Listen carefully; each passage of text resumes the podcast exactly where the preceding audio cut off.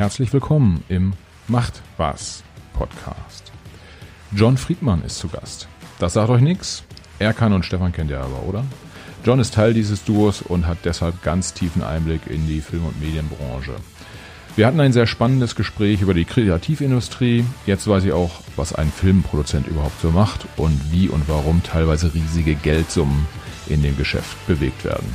Außerdem diskutiere ich mit ihm die schönen und die schlimmen Seiten des Ruhms und John verrät, welche Fehler man in der Zusammenarbeit mit der Presse nicht machen sollte, wenn man als Schauspieler oder Schauspielerin, äh, um es mit meinen Worten zu sagen, nicht aufs Maul fallen will. Insgesamt war John super offen und direkt. Es gab schlicht kein Drumherum, bla bla. Einmal hat er sogar mich etwas aus der Bahn gebracht. Aber hört selbst. Ja, herzlich willkommen im Macht was Podcast. Mein Name ist Michael und ich unterhalte mich heute mit äh, John Friedmann. John, herzlich willkommen. Schön, dass du dabei bist. Hallo, Servus, vielen Dank. Danke, dass ich da sein darf. Ja, John sitzt in München, ich in Hamburg. Wir äh, sprechen über das Internet sozusagen. Ich freue mich, dass das klappt. Und äh, John Friedmann sagt vielleicht einigen von euch äh, schon was. Vielen von euch wird aber äh, ja äh, die die Brand, sage ich mal, wie man im Marketing sagt, äh, Erkan und Stefan ein bisschen mehr sagen. Äh, an der Stelle, ich übergebe einfach mal das Wort und sage, John, magst du dich mal vorstellen? Ja, klar. John Friedmann ist hier ähm, äh, der Erkan, wirklich der Erkan von Erkan und Stefan. Ja. ähm, wir waren damals oder sind immer noch sehr bekannt, äh, was wir jetzt auch erst wieder festgestellt haben, dass wir so immer doch, doch immer noch Legenden geworden sind, war eigentlich nicht der Plan. Und ähm, ja, warum kennt John Friedman so wenige? Es liegt daran, dass wir als Erkan und Stefan damals unsere echten Namen geheim gehalten haben. Also wir haben die Figuren Erkan und Stefan aus, aus künstlerischer, künstlerischer Sicht voll durchgezogen. Ja, das war, hat Mitte der 90er angefangen, ging dann gute zehn Jahre. Und ähm, erstens haben wir damals ganz andere Sachen noch gemacht und haben gedacht, das ist jetzt einfach nur mal ein Spaß und wollten quasi nicht, dass dieser Spaß dann zu sehr in unseren Anfang unserer beruflichen Karriere reingeht. Der Stefan ist, äh, heißt eigentlich Florian, ist Jurist und ich habe Architektur studiert. Und außerdem war uns es wichtig, ähm, dass Erdkon und Stefan nicht äh, als Figuren wahrgenommen werden von zwei Akademikern, die sich quasi über Leute mit Migrationshintergrund lustig machen, sondern dass von Anfang an klar ist, unsere Figuren lieben wir, wir sind authentisch. Ähm, Vorbild war immer so, ich war immer oder bin immer noch Gerhard Polt-Fan. Okay. Wir haben uns immer, immer gefragt, ist der Gerhard Polt eigentlich wirklich so? Und das hat es für mich viel interessanter gemacht, dass der vielleicht wirklich so ist. Okay, okay. Das heißt, du, du würdest sagen, so ein, so ein ganzes Stück Erkan steckt auch in dir äh, äh, und, und du hast da eine Menge Spaß mit, mit der Person. Auf jeden Fall. Also äh, ja, also da gibt es Phasen halt, mal mehr Spaß, mal weniger Spaß. Aber ich habe über die Jahre dann auch festgestellt, dass ich den Erkan vor allen Dingen deswegen auch äh, so authentisch personifizieren kann. Also ich spiele ihn gar nicht, sondern ich bin das dann auch, äh, weil er doch ein Teil von mir drin ist. Also, ich könnte zum Beispiel nie der Stefan sein, der Stefan könnte nicht der Erkan sein, obwohl wir beide hervorragende Schauspieler sind. Ja, selbst, selbstverständlich. Also das, das ja. ist so, das ist, ist ja auch das Kernziel, was wir heute ähm, im Podcast rüberbringen wollen. Irgendwie Top-Schauspieler am Start. Äh, macht sich macht sich mit einem Audio-Modell äh, wie, wie Podcast auch sehr sehr gut. Ja. Äh, aber wir, ja, wir sind jetzt schon ganz, ganz, ganz tief drin sozusagen in der in der Erkan und Stefan äh, Thematik. Vielleicht kurz nochmal ähm, so ein bisschen, bisschen äh, weiterfassenden Hintergrund. Du machst ja nicht nur äh, Erkan und äh, Stefan als als Projektfilm und was da sonst noch so alles dranhängt. Äh, und da gehen wir auch gleich nochmal ein bisschen, bisschen tiefer drauf ein. Aber du bist ja noch viel mehr als nur der, der nur in Anführungsstrichen der Erkan aus Erkan und Stefan. Ja, also nach drei Kinofilmen und wirklich quasi allem, was man machen konnte, äh, hatten wir gemacht. Äh, Fernsehshows, äh, fiktional, non-fiktional, bla bla bla. Auch viele Auftritte haben wir uns immer gesagt, Mensch, du, jetzt sind wir Mitte 30, was ist jetzt so, äh, wo wollen wir eigentlich hin im Leben als, als Mensch, als Künstler, ähm, äh, als Berufstätiger? Ist das jetzt, wollen wir uns jetzt auf diesem Erfolg ausruhen? Oder wollen wir quasi, die, die Hauptfrage sag, war, ich sage immer, ähm, ich stand vor der Option, will ich jetzt Otto im Trainingsanzug werden? Ja, quasi für den Rest meines Lebens im Trainingsanzug rumlaufen, ohne äh, mal was anderes ausprobiert zu haben. Und da wir ja beide einen anderen Background haben, war es bei mir zum Beispiel so, dass ich gesagt habe, Mensch, ich äh, befasse mich gerne mit Texten, ich lese gerne, ich schreibe gerne, ich wollte mal was schreiben und ich wollte auch andere Rollen einfach mal spielen. Nachdem wir zehn Jahre lang äh, quasi der Welt vorgespielt haben, wir sind zwei Ghetto Boys, habe ich mir gedacht, Mensch, das habe ich ja so gut gespielt, keiner hat gecheckt, dass ich ja jemand anderes bin, dann kann ich doch auch andere Rollen spielen. Habe ich dann auch gemacht was hast du da so gespielt? Ähm, wo, wo, wo, wo hat man dich schon mal gesehen dann auch? Also ich habe eigentlich die ganze Bandbreite. Ja. Also ich habe äh, gespielt ähm, Herzschmerz, äh, Rosamunde Pilcher, äh, Traumschiff, also Kreuzfahrt ins Glück, genau gesagt, ist ja der Ableger davon, alle möglichen Sokos und so weiter, aber auch mal einen richtigen, paar richtige Bösewichte, einen Killer, ähm, öfter mal einen Verdächtigen oder auch mal wirklich einen richtig harten SSler an der Seite von Konstantin Wecker in Wunderkinder. Okay. Äh, das war eine tolle Herausforderung in so einem wirklich, also wirklich einem harten, harten äh, Zweiten Weltkriegsdrama. Ähm, so, so, so einen richtig einfach einen bösen SSler zu spielen. Also das ist für einen Schauspieler sehr interessant. Okay, das ist eine echte schauspielerische Herausforderung dann noch, äh, die, ja, ja. die man sich dann auch sucht in so einer Phase, oder? Ähm. Ja, klar. Also du willst natürlich das alles mal ausprobieren. Also gerade quasi jetzt mal vom, vom Comedian dahin zu kommen, dass man das ernsthaft rüberbringt und auch was man dann so erlebt und das mit Kollegen zu teilen. Also der Konstantin und ich, wir hatten dann so gemeinsam ein Wohnmobil und haben dann, da hat es dann geregnet, haben uns überhalten und haben gesagt, Mensch, du, weil er war quasi, ich, ich war Sturmbannführer und er war Obersturmbannführer. Ich war seine rechte Hand und dann hat er gesagt, der, der Wecker, so, ich alle Welt weiß, dass ich ein Pazifist bin, aber das macht irre Spaß, so böse zu sein. Also diese Uniform verändert einen. Das ist eine Erfahrung, die du als Schauspieler hast, dass du, wenn du so Rollen spielst, was die mit dir auch macht. Ja, ja okay. Das heißt, wird man dann auch immer äh, direkt so ein bisschen irgendwie was von der Rolle, äh, äh, findet man dann in seiner Persönlichkeit auch wieder oder? Ähm ja, da hat jeder ein Schauspieler einen anderen Ansatz. Also manche erarbeiten sich das, indem sie das quasi so versuchen zu kopieren oder manche rufen etwas in sich ab, was schon da ist oder manche kreieren das. Ja? Ähm, bei mir ist es so ein bisschen so eine Mischung. Ich beobachte viel und, und dann entdecke ich das in mir und habe teilweise die Sachen und kreiere sie, wenn ich so eine Rolle spiele. Also ich würde, muss ganz ehrlich sagen, ich würde alles spielen wollen, aber ich wollte weder einen Kinderschänder spielen noch einen Drogensüchtigen. Ja, ja. Weil ich, weil ich ganz klar Angst hätte, und das ist vielleicht ein bisschen auch unprofessionell, aber ich hätte Angst, das kommt mir zu nahe. Ja, ja. Wenn ich das spielen würde. Alles andere ist okay, da kann ich die Distanz aufbauen, aber so gewisse Dinge, weil ich mir dann doch sehr in so eine Rolle reinversetze, ja, und ich möchte mich einfach nicht in den Kinderschänder reinversetzen, also in die Psychologie, weil das habe ich dann alles im Kopf, wenn ich so eine Rolle spiele. Ja, okay, ich glaube, das ist äh, durchaus, durchaus verständlich, mal abgesehen davon, dass es wahrscheinlich in jedem Job irgendwie immer noch äh, auch Themen gibt, die man, die man nicht machen möchte. Äh, mhm. Ist gerade das Spitz, gerade das von dir speziell angesprochene Thema äh, eines, was man ja typischerweise nicht gern an sich an sich heranlässt, um es mal, ja. mal so zu formulieren. Da wäre ich, zu, wär ich zu sensibel. Also es gibt tolle Schauspieler, die können das. Ja, es gibt auch welche, die daran ein bisschen kaputt gehen. Also hat man ja auch öfter, dass wirklich so hochsensible Schauspieler, auch gerade so Amis, man gibt ja immer wieder mal einen Schauspieler, der sich umbringt oder was weiß ich, was, oder Drogensucht verfällt, weil es einfach zu sehr in die Persönlichkeit reingeht. Ja, ja. Ähm, wenn, äh, was wir, was wir ja versuchen in unserem Podcast ist so ein bisschen hinter die, hinter die Kulissen zu blicken. Jetzt haben wir direkt in den ersten Minuten mhm. da schon mal äh, äh, ja, ver vergleichsweise tiefe Einblicke bekommen. Das finde ich ganz cool und äh, ich glaube, wir sollten das in die, in die Richtung weiter treiben, sozusagen.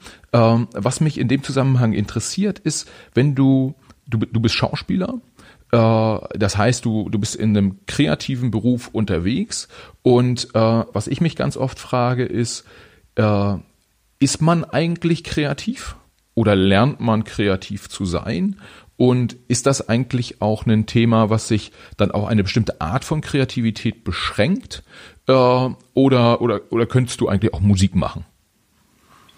Also ich glaube schon, wie man das so früher gesagt hat, dass man, wenn man so ein musisches Talent hat, das ist schon sehr hilfreich. Ja, ich, ich kann, kann es nicht beurteilen, ob jeder äh, ein hohes Maß an Kreativität abrufen kann.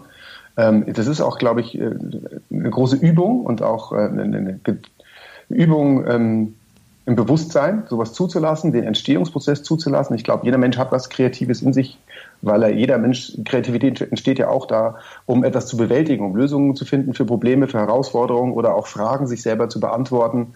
Ähm, da hat jeder, glaube ich, seine eigene Strategie und die entwickelt er über Jahre. Aber manche haben natürlich ein größer, größeres Talent, aus dem sie vielleicht schöpfen können. Also ich, also mein Vater zum Beispiel ist ein sehr, sehr guter Fotograf. Ja. ja. Ähm, ähm, mittlerweile Kunstfotograf. Früher hat er sehr viel äh, in Werbung gemacht und so weiter.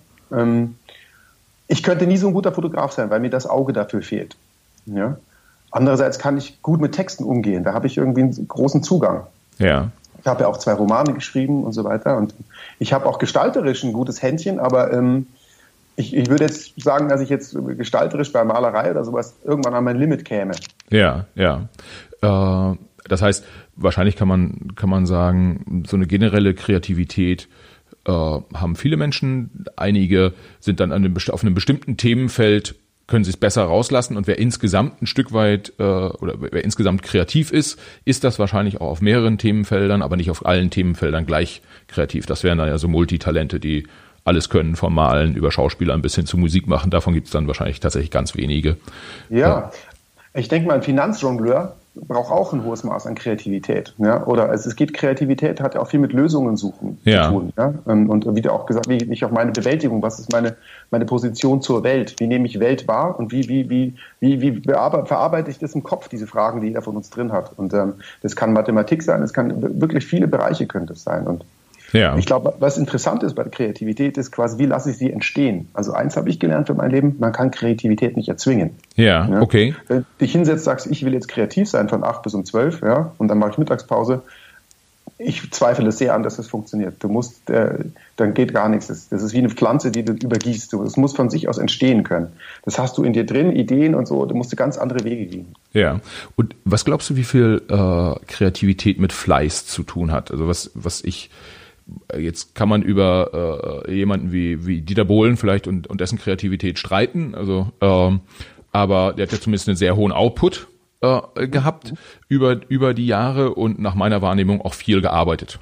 Äh, mhm. äh, und, und das hört man ja schon auch immer wieder, dass Maler irgendwie viele, viele Stunden im Atelier verbringen, äh, dass Schauspieler proben und nochmal proben und nochmal proben und nochmal proben. Ähm, ist das, ist, ist Fleiß ein, ein äh, wirklich entscheidender Faktor an der Stelle? Was glaubst du? Ja, ich glaube schon, dass es sehr hilfreich ist. Also, dass du einfach Prozesse ähm, die ermöglicht und Rahmenbedingungen, die Kreativität leichter fließen lassen. Und das ist ein Zeitaufwand. Also, ja. Also es gibt bestimmt Leute, die setzen sich effektiv hin und schreiben einen Welthit oder der kommt dann plötzlich unter der Dusche, aber ich glaube, du musst dafür viel duschen gehen. Also du musst viele Prozesse entwickeln, die, die dich zum Beispiel einfach nicht zu sehr ablenken. Ja, ja, ja. Die dich frei machen, wo, wo die Gedanken ein bisschen fliegen können. Und ähm, ähm, das kann auch der Schreibtisch sein. Ja? Wenn du dir, also ich glaube, glaube nicht, dass du sagst, okay, ich setze mich abends um acht hin, trinke einen Wein, bin ein bisschen angetrunken und dann schreibe ich einen tollen Roman. Ja. Also da müsste es lauter Welthits geben, so viel wie getrunken wird. Sondern ich habe gemerkt, so eine gewisse Disziplin, und das hat ja auch was mit Fleiß zu tun, Fleiß und Disziplin ist schon sehr hilfreich. Also wenn ich, ich habe ja da zwei Romane geschrieben und das ist ein großer Zeitaufwand. Ja. Und da habe ich das gemerkt, also wenn ich jetzt mal, dann habe ich wieder zehn Tage gedreht irgendwo und war dann draußen aus dem Schreiben raus und dann war der erste Tag sehr schwer, da ist nicht viel entstanden. Ja, ja, okay. Aber der zweite, dritte Tag, an dem ich mich dann immer wieder nach dem Frühstück hingesetzt habe oder je nachdem, welchen Rhythmus man hat, mich hingesetzt habe und den Raum geschaffen habe, sodass ich jetzt da schreibe. Hm dann ist es gekommen. Dann ist so, man muss die Möglichkeit geben. Das weiße Blatt und der Stift, die müssen halt immer da rumliegen. Ja, ja. Okay, das klingt dann aber auch schon auch äh, sehr stark danach, dass äh, auch kreative Arbeit sehr viel auch mit Arbeit äh, zu tun hat, was ja von außen oft gar nicht so gar nicht so aussieht, wenn man äh, die Schauspieler über den über den roten Teppich äh, schlendern sieht, die äh, die Musiker stehen auf der Bühne und werden bejubelt. Äh, da, dann, dann wirkt das ja alles immer sehr, sehr leicht und sehr entspannt. Aber offensichtlich ist es dann ja auch so, dass, dass äh, Kreativarbeit auch Arbeit ist. Auf jeden Fall, ja. Also äh, auch eine, und eine Geduldsprobe. Ja, also du musst viel Zeit und Energie reinstecken. Der Vorteil ist vielleicht, dass es eine Arbeit ist, die sehr viel Spaß macht. Und äh, deswegen nimmst du es nicht als Arbeit wahr. Ja, ja. ja. Okay, ich glaube, das ist eine, ist eine, ähm, eine Parallele zu auch anderen, auch anderen Berufen. Ich glaube, wenn so ein ja, weiß ich nicht, Mathematikprofessor, um da mal ein ganz anderes Beispiel zu nehmen, äh, der hat wahrscheinlich tatsächlich auch Spaß an den Zahlen und vielleicht hat er sogar auch Spaß am Umgang mit Studenten und äh, bringt die beiden Themen zusammen und steht dann da in so einer Vorlesung und er erklärt was. Ähm, es gibt aber natürlich ganz viele Jobs, äh, wo es, wo es nicht so wahnsinnig viel Spaß macht und dann, dann ist Arbeit tendenziell eher, eher belastend. Ähm, und vielleicht sind dann zumindest die, ich sag mal, erfolgreichen Kreativen äh, äh die haben dann das, das Glück in Anführungsstrichen, dass sie Themen zusammengebracht haben, die ihnen Spaß bringen, für die sie mit denen sie arbeiten und äh, wir dann am Ende dann auch nochmal davon ihren Lebensunterhalt bestreiten können. Das ist ja ein glückliches Leben dann oder zumindest in Teilen. Ja. Absolut. Also ich, ich, ich denke, dass es auch die Frage der Zukunft ist. Also wie gesagt, ein Mathematikprofessor ist auch eine hochkreative Arbeit und selbst also alle, alle möglichen, also selbst jemand, der hinter, der, hinter den Tresen was verkauft, ist, ist im Zwischenmenschlichen hochkreativ, weil er mit den Leuten zusammenarbeitet. Ich glaube, fast jeder Beruf ist irgendwo Kreativität und die Frage der Zukunft ist auch wirklich, dass man dass, dass wir Beschäftigungen finden oder Beschäftigung, die Möglichkeit schaffen für Leute, ihren äh, Unterhalt zu verdienen, indem sie nicht gezwungen werden, irgendwelche Tätigkeiten auszuüben, sondern dass jeder die Tätigkeit findet, die ihm Spaß macht. Ja. Ja. ja. Ich glaube, das ist, da, da, könnte sehr große Wertschöpfung entstehen. Ja, das würde aber auch bedeuten ja auch, auch wenn man das irgendwie gerade so im Kreativbereich sieht, dass man ganz viel auch ausprobieren muss, oder? Um, um das zu finden, was einem auch äh, äh, Freude macht. Hast du denn, äh, war für dich relativ schnell klar, du willst Schauspieler werden, dann, also du hast Architektur studiert, äh, das lässt schon mal darauf schließen, dass du jetzt nicht den klassischen Weg über eine Schauspielschule äh, gehen wolltest, aber hast du da trotzdem, war Architektur eher so ein, so ein bisschen so eine Notlösung oder hast du gesagt, nee, das könnte mir auch Spaß machen und, und parallel schauspieler ich mal so ein bisschen und dann gucke ich, was von den beiden Dingern äh, durch die Decke geht? Nee, also Architekturstudium hatte ich ja angefangen 93 und nee 94, 94 und das macht, das ist ja ein aufwendiges, zeitaufwendiges und ein inhaltlich sehr aufwendiges Studium. Ja. Das macht man nicht mal so, so nebenbei ich hatte damals absolutes Ziel, Architekt zu werden. Ich hatte das Studium dann auch abgeschlossen und dann ging es erst los mit dem ersten Dreh. Also vorher waren diese Radiofolgen, die so ein bisschen Spaß gemacht haben, ja. aber das war ein Hobby. Dann gab es plötzlich die Möglichkeit, den Kinofilm zu drehen. Und ähm, deswegen ja auch so den Namen John Friedman erstmal noch beschützt halten, weil wer wird sich vom Erker ein Haus bauen lassen?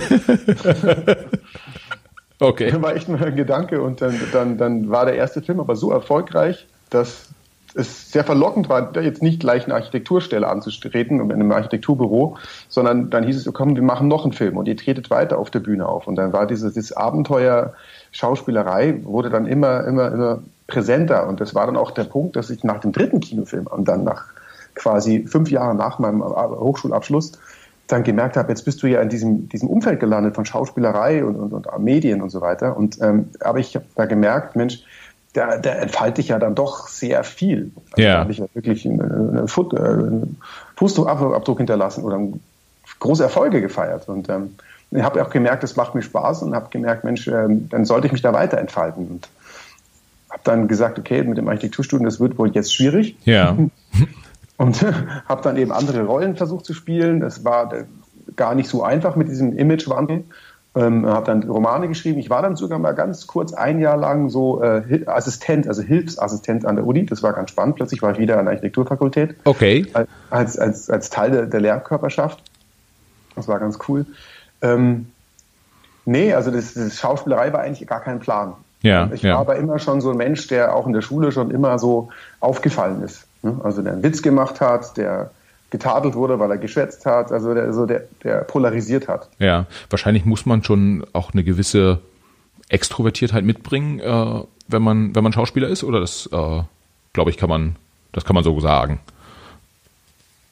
Denke ich schon. Also mal äh, eine interessante Psychologie, die man da mitbringt. Ja. ja also wenn du jetzt ein Mauerblümchen bist, das das nicht reden und nicht, also man muss ja senden letztendlich. Du ja. sendest Wort und Bild und Emotion irgendwo und das, das musst du schon wollen.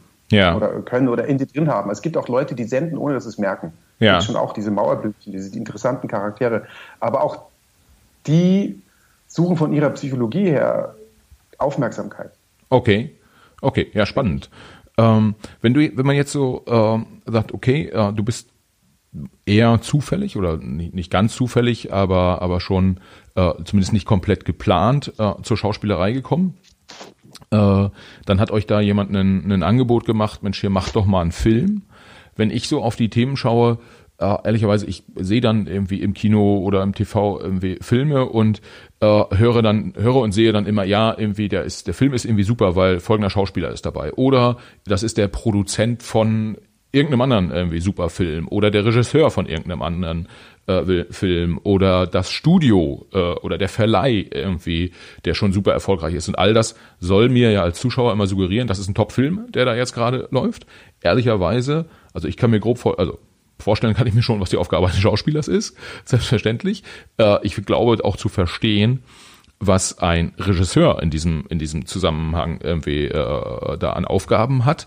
Äh, beim Produzenten ist schon nicht mehr ganz so einfach und beim Verleih verstehe ich es auch irgendwie wahrscheinlich nur so zur Hälfte. Ich vermute, das geht auch äh, vielen, vielen Hörern so. Hast du Lust mal äh, zu schildern, in was für ein Umfeld du da gekommen bist? Also irgendwie, wer macht eigentlich so Angebote? Jetzt lass doch mal einen Film drehen. Wer entscheidet, wie ein Film gedreht wird? Welche Rollen haben diese, diese eben beschriebenen Beteiligten da an der, an der Stelle? Mhm, ja, gerne. Also ich meine, ich habe das ja miterlebt. Also wir waren auf der Bühne kurz nach, also wir waren, haben Radio angefangen und dann hieß es, Mensch, kommt doch mal auf die Bühne, zeigt euch doch mal, macht mal einen Live-Comedy-Auftritt. Das gab es damals noch nicht so viel und wir waren das erste Mal auf der Bühne, es war super ausverkauft und dann danach hieß es ja, da ist ein Filmproduzent und der will mit euch sprechen. Ja. Mhm. Und dann hat der gesagt, es war damals der Philipp Voges von Hof und Voges hieß die Firma damals, hat gesagt, ich mache mit euch einen Kinofilm. Und dann habe ich gesagt, ja, ja, klar, und ich bin der Schaf am Persien. und er sagt, doch, doch, ich meine es ernst. Ich habe erst gedacht, er will mich verarschen. Und dann ähm, äh, hat er dieses Angebot eben ausgesprochen, weil er gemerkt hat, Mensch, da entsteht gerade was Kultiges. Ja. Und, ähm, und dann haben sich die Gespräche vertieft und haben gemerkt, das ist ernst genommen und haben wir gesagt, wir wollen aber mitschreiben und wir wollen, weil das sind unsere Figuren und wir wollen da auch ein bisschen so äh, quasi Überblick mit haben. Ja. Also generell ist es so, was ist ein Filmproduzent? Und es gibt eine Filmidee, die kommt von einem Autor, der vielleicht zu einem Produzenten geht, oder ein Produzent sagt, da gibt es jetzt ein Thema. Sagen wir mal aktuell das Thema Corona. Wenn ich jetzt Filmproduzent wäre, sage ich, das ist ja ein irrer Stoff. Ja? Ja. Da gibt es so viele Aspekte, da will ich jetzt einen Film zumachen. Mache ich jetzt da eine Comedy dazu? Mache ich ein Bewältigungsdrama dazu? Mache ich einen Thriller dazu? Ja? Wer steckt dahinter? Mache ich ein Gesellschaftsdrama? Mache ich einen Politthriller? Egal. Also es gibt einen Produzent, der so gewisse Interessen hat und der sagt, ich will jetzt da einen Film zumachen. Dann suche ich mir dafür einen Drehbuchautor, oder habe vielleicht schon einen an der Stange und besprecht es mit dem. Also es gibt irgendwo diese Idee. Ja. Und diese Idee kommt eigentlich vom Produzenten. Okay, okay. Der muss dann ein Paket schnüren, um diese Idee zum Leben zu, zu, zu bringen. Entweder ist es nur ein Einzeiler, ein Satz, ja. Ja, ja. Man sagt immer, ein, gutes, ein guter Kinofilm, eine gute Drehbuchidee ist ein Satz. Jerry Bruckheimer hat gesagt, es muss auf eine Streichholzschachtel passen, ja. So Dirty Dancing, ja. Ein Mädchen vom Land will groß rauskommen als Tänzerin und verliebt sich. Ja. Punkt. Oder, oder, oder, oder äh, äh, liebenswerte Prostituierte verliebt sich in reichen Mann. Äh, Richard Gere und äh, der Dings, äh, wie heißt der? Weißt du welchem eigentlich? Ähm, äh, ja, gibt ein Musical äh, dazu in Hamburg. Ja, ja, also es ist immer so dieses, da gibt es, gibt man sagt auch, es gibt so eigentlich nur zwölf gute Kino äh, Filmthemen. Ne? Ähm, äh, Mann verliert alles und wird für schuldig gehalten und muss seine Unschuld beweisen. Also gibt es ein paar so Dinge. Ja. ja. Schwarz, äh, böse, gut gegen böse, äh, die Ursprungsdramen, die dann irgendwann in Star Wars gipfeln, ja, Weltbeherrscher, bla bla bla. Jedenfalls gibt es diese Idee und die wird dann mit Leben gefüllt. Das macht der Produzent. Der sucht sich da äh, den Autoren und je, je weiter die Geschichte schon gediehen ist, desto mehr hat er. Und dann versucht er dazu vielleicht dann in dem äh, zu dem Zeitpunkt schon irgendwie das Paket zu, zu vergrößern, indem er sagt, und ich habe übrigens den und den Schauspieler gefunden, der will mitspielen. Ja? ja. Wenn ich jetzt auf Deutschland das runterrechne, sage ich will jetzt eine Komödie machen, ja, äh, so ein Thema jugendliche Leute oder die so Erwachsene werden, Coming of Age und ach ja, da, da habe ich eine tolle Geschichte.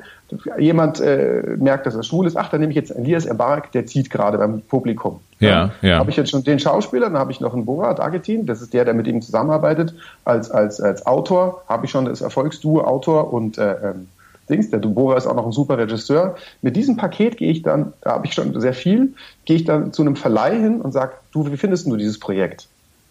Das wäre jetzt in dem Fall die Konstantin Film. Ja. ja. Der größte deutsche Produzent. würde sagen, Mensch, wir haben da so eine neue Idee, der Elias macht mit, der Bora schreibt, würde auch Regie machen. Wie ist denn die Idee? Ja, die ist toll. Also, wenn ich diese Idee habe, muss ich dann eben versuchen, ich sag, sag mal, ich mache mal eine leichte Rechnung, ich bräuchte jetzt nur drei Millionen. Das ist wahrscheinlich sechs, sagen wir sechs Millionen, ja? Ja. Brauche, dann bleiben wir bei der drei Millionen. Ich brauche drei Millionen ähm, für diesen Film. Das ist zu wenig, aber dann, für die Rechnung. Ich brauche dann dafür diese als Produzent für diese drei Millionen sage ich, wo kriege ich die eine Million her? Okay, die eine Million kriege ich vom Verleih. Der Verleih ist quasi der Vertrieb. Das heißt, äh, ich bin jetzt zum Beispiel, ich stelle einen Keks her. Ja. ja. Ähm, ich, als, wie bringe ich den Keks in den Supermarkt? Und dafür brauche ich einen Vertrieb. Ja, okay. Großhändler sozusagen. Der Verleih ist der Großhändler. Das heißt, der bringt den, den Film dann ins Kino zum Beispiel. Genau. Ja. Er kauft einen fertigen Film, aber sorgt dann für die Werbung und sorgt dann dafür, dass Plakate gemacht werden und macht quasi das Geschäft, das Zwischengeschäft zwischen Filmproduzent und Kinobesitzer. Ja, okay. Der hat früher, hat man gesagt, der hat quasi diesen Film, den es einmal gibt, 100 Mal kopiert und diese 100 Rollen dafür gesorgt, dass sie logistisch bei den Kinobesitzern landen. Ja, okay. Das Verleihgeschäft. Heute ist natürlich alles digital. Aber so, das war der Verleih. Der hat auch entschieden, wie viel Werbung mache ich, wie viele Plakate klebe ich, ja. Und wann bringe ich den raus? Das war sein Geschäft. Da war der Produzent quasi mehr oder weniger von abhängig. Es gibt Firmen, die sind alles in einem. Also Konstantin zum Beispiel ist eine Filmproduktionsfirma. Ja. Die aber auch gleichzeitig der größte deutsche Verleih ist. Ja. ja. Die verleihen ihre eigenen Produktionen, die haben auch Tochterfirmen, die produzieren, aber die kaufen auch, äh, beteiligen sich auch bei anderen Produktionen. Okay, okay. Ja? Also jetzt habe ich, bin ich der Filmproduzent. In unserem Film sage ich zum Beispiel Erkan Stefan 1, der hat jetzt die Hof und Voges Film, haben gesagt, okay, jetzt brauche ich drei Millionen, jetzt nehme ich eine Million, kriege ich von Konstantin, die garantieren sie mir. Die, die, dafür kriegen die direkt Verleihrechte. Ja. Und dann, dann suche ich mir noch einen Fernsehsender. Der Fernsehsender kriegt die Fernsehrechte Ja. und weiteren Rechte. Das wären, war in dem Fall Pro 7. Okay, das geht dann an dem Ver- Verleih vorbei. Der Verleih ist nur fürs Kino zuständig. Äh, äh, mit dem Fernsehsender spricht der Produzent im Zweifel direkt. Oder je nach Ja. Konstellation auch über den Verleih. Genau, also man bildet meistens eine Produktionsgemeinschaft, ja, also das ist, äh, da sind ja nur wenige Beteiligte in der Branche und die wissen dann alle voneinander und die fragen, du ja, also der, der Verleih fragt, welchen Fernsehsender hast du denn mit im Boot, weil sonst gehe ich gar nicht mit rein. Also jeder will wissen, also der Fernsehsender sagt, wer ist denn der Verleih, weil sonst gehe ich gar nicht mit rein Okay. ins Risiko, ja. Ja. Und jetzt habe ich also zwei Millionen und dann gibt es noch die dritte Sparte, das wäre entweder Eigenkapital, was die wenigsten machen oder Ja. weil sie es nicht haben, oder man geht zur Filmförderung. Ja. Das heißt, jedes Bundesland, fast jedes Bundesland hat eine Filmförderungsanstalt. Vor allem die großen Bayern, äh, Baden-Württemberg, NRW, vor allem die große und Berlin, ist einerseits äh, länderspezifisch organisiert und dann gibt es aber noch den, den, auf Bundesebene auch eine Filmförderung. Das Ja. fördert das Filmgeschäft. Das heißt, die geben dir einen Kredit, ja, die glauben an dein Projekt, ähm, sichern so Arbeitsplätze und die Kulturwirtschaft und die haben auch Geld quasi wieder über verschiedene äh, Töpfe. Teilweise müssen die Sender auch in diese Töpfe einzahlen, gerade die kleineren Sender, die selber nicht produzieren. Ja, ja. Und die beteiligen sich dann mit der letzten Million. Die muss ich aber dann wieder zurückzahlen. Okay, das heißt- Erlösen. Filmförderung äh, ist tatsächlich, also ist zwar eine Förderung, weil es gibt einen günstigen Kredit, aber man kriegt da kein Geld geschenkt. Nee, geschenkt nicht. Also wenn du jetzt quasi keinen Gewinn machst, dann musst du es auch nicht zurückzahlen. Okay. Aber, aber, aber so, sobald Gewinne da sind, dann gibt es verschiedene Erlösbeteiligungen. Das ist Verhandlungssache. Also wie, der, der, der Verleih holt sich erstmal sein Geld zurück, aber sobald dann die Gewinne da sind, wie viel von den 100% Gewinn erlöst, ja, kriegt jetzt der Verleih, wie viel kriegt ähm, die Förderung. Also die Förderung ist meistens so, dass die zuerst zurückzahlt, zurück, zurückgezahlt werden muss. Ja, okay. Also, Okay. Das heißt, zu, zusammengefasst ist, der, der Produzent ist der wirtschaftlich organisatorische Kopf hinter dem, hinter dem Ganzen, äh, der auch eine ge- gewisse Kreativarbeit macht, für die zumindest die Idee äh, zum, im, im Kopf hat. Äh, dann hat er ein, ein äh, Kreativteam aus Drehbuchautoren, äh, Regisseuren, äh, Schauspielern und was da sonst noch alles so dazugehört, Kameramänner etc. oder Frauen, ähm, äh, die die Kreativarbeit machen. Dann gibt's den Verleih, der dafür sorgt, dass letztendlich der das das, das Produktfilm äh, dem dem dem Zuschauer in irgendeiner Form zugänglich gemacht wird im, Im Kino, im Kino, ja. im Kino und dann gibt's häufig auch noch einen, einen, äh, einen Fernsehsender, der sich da auch engagiert. Genau, also da geht es dann quasi um die, das heißt immer diese, diese Fenster, wann ein Film wo äh, gesehen werden kann. Also zuerst natürlich läuft der Film im Kino. Ja. Das heißt, das ist da ist der Verleih, da kommen meine Erlöse her. Ja. Dann gibt es die Fernsehrechte, die sind dann so ein, zwei Jahre später. Das ändert sich je nachdem, das ist gerade jetzt sehr im Gespräch, die, dieses Fenster, wie lang das sein soll. Also wann darf der Film dann im Fernsehen gesendet werden? Ein Jahr später, da hat dann der Sender sagt, Mensch, ich präsentiere euch hier die Free-TV-Premiere. Ja. Vorher ist dann oft noch, also äh, On Demand ist jetzt immer stärker geworden. Zum Beispiel Sky sagt, ich habe jetzt hier als erster Pay-TV, die Pay-TV-Sender-Premiere. Ne? Ja. Gibt's ja auch. Ähm, und, und vorher dann noch äh, die die Erlöse durch DVD-Verkauf, da sind dann quasi auch alle beteiligt. Es gibt dann meistens so eine Produzentengemeinschaft. Wenn es dann zum Filmdreh kommt, dann gibt es so diese Produzentengemeinschaft, federführend der eigentliche Produzent. Ja. Und die anderen beteiligt, und teilweise dann auch, das nennt man dann der ausführende Produzent, der dann die Produktion organisiert, den Dreh und alles, die Ge- Gehalt, alles Mögliche. Und in der Produzentengemeinschaft sitzt dann halt drin der Film- Filmverleih und der Fernsehsender. Ja, ja. Okay. Äh, was ja, was ja immer spannend ist, ist ähm, zu verstehen, wer entscheidet eigentlich, ob ein Film gemacht wird oder nicht. Wenn ich das jetzt mal so, äh, was du gesagt hast, Revue passieren lasse, dann gibt's nicht den einen Filmmogul sozusagen, der sagt, irgendwie dieser Film wird gemacht oder jener nicht. Ähm, äh, letztendlich ist es ein Stück weit eine Frage der Finanzierung. Ähm, wahrscheinlich kann ich auch irgendwie, wenn ich diese vorhin angesprochenen drei Millionen auf dem Konto rumliegen habe und will unbedingt einen Film machen, dann kann ich es wahrscheinlich irgendwie auch selber finanzieren und danach dann erst loslaufen äh, und, und gucken, ob ich den irgendwie ins Kino kriege. Aber in, in den üblich ist eher, dass es Teamwork ist, dass zwar einer die Idee hat oder eine, dass die, die Grundintention letztendlich irgendwie zeigt, da was in einem Projekt zu machen, aber dafür dann auch schon mehrere Partner an Bord holen muss, damit es ein erfolgreiches Projekt wird. Ja, das ist die Regel. Es gibt immer wieder Fälle, wo quasi Mäzene oder Leute einfach oder auch Leute sagen, das ist mir alles zu umständlich, dieser ganze Abstimmungsprozess. Ich will jetzt diese, ich habe diese tolle Idee, ich will das machen. Ich glaube, ja. da gab es mal die, die, Jagd nach dem Bernsteinzimmer. Oder dieser, zum Beispiel, es gibt halt, je nachdem, wie viele Muskeln du hast. Also ich das, da gab es dann mal Produzenten, ich glaube, der hat der, der bei Alarm für Cobra 11, der Produzent von Alarm für Cobra 11, der dann auch, also ich bringe jetzt einiges durcheinander, ich will nichts Falsches sagen, aber jedenfalls Leute, die viel Erfahrung haben und sagen, Mensch, ich bin auch ein bisschen unkonventionell, ich mache das jetzt so, wie ich das will. Ja. Ich produziere, ich gehe jetzt ins Risiko, gebe die drei Millionen aus meiner Schatulle, mache den Film selber. Du hast dann ein Riesenproblem, weil es eher unüblich ist und weil die erstens die Sender diese Filme nicht kaufen. Okay, weil sie kein, ja. kein, kein Interesse haben oder weil sie keinen Einfluss nehmen können oder? Ja, also eher das Zweite, weil sie sagen, das Projekt und so und, und es ist da habe ich keinen ein, passt nicht zu mir, ich habe genug anderes Zeug. Also das ist zu unbekannt, weil die Chance, dass du Erfolg hast, sehr gering ist, weil, weil auch ein Verleih nicht hingeht und an so ein Projekt glaubt, dass, dass er nicht, wo er keinen Einfluss drauf hatte. Ja. ja und, und, und es ist dann für diese Projekte auch sehr schwierig, äh, erfolgreich zu sein, weil sie keine, die Erfolgsfaktoren oft auch fehlen. Ja. ja? Okay, das sprich, Erfahr manchmal Erfahrung, dann auch die, die anderen Beteiligten und, und, so weiter und so fort. Ja.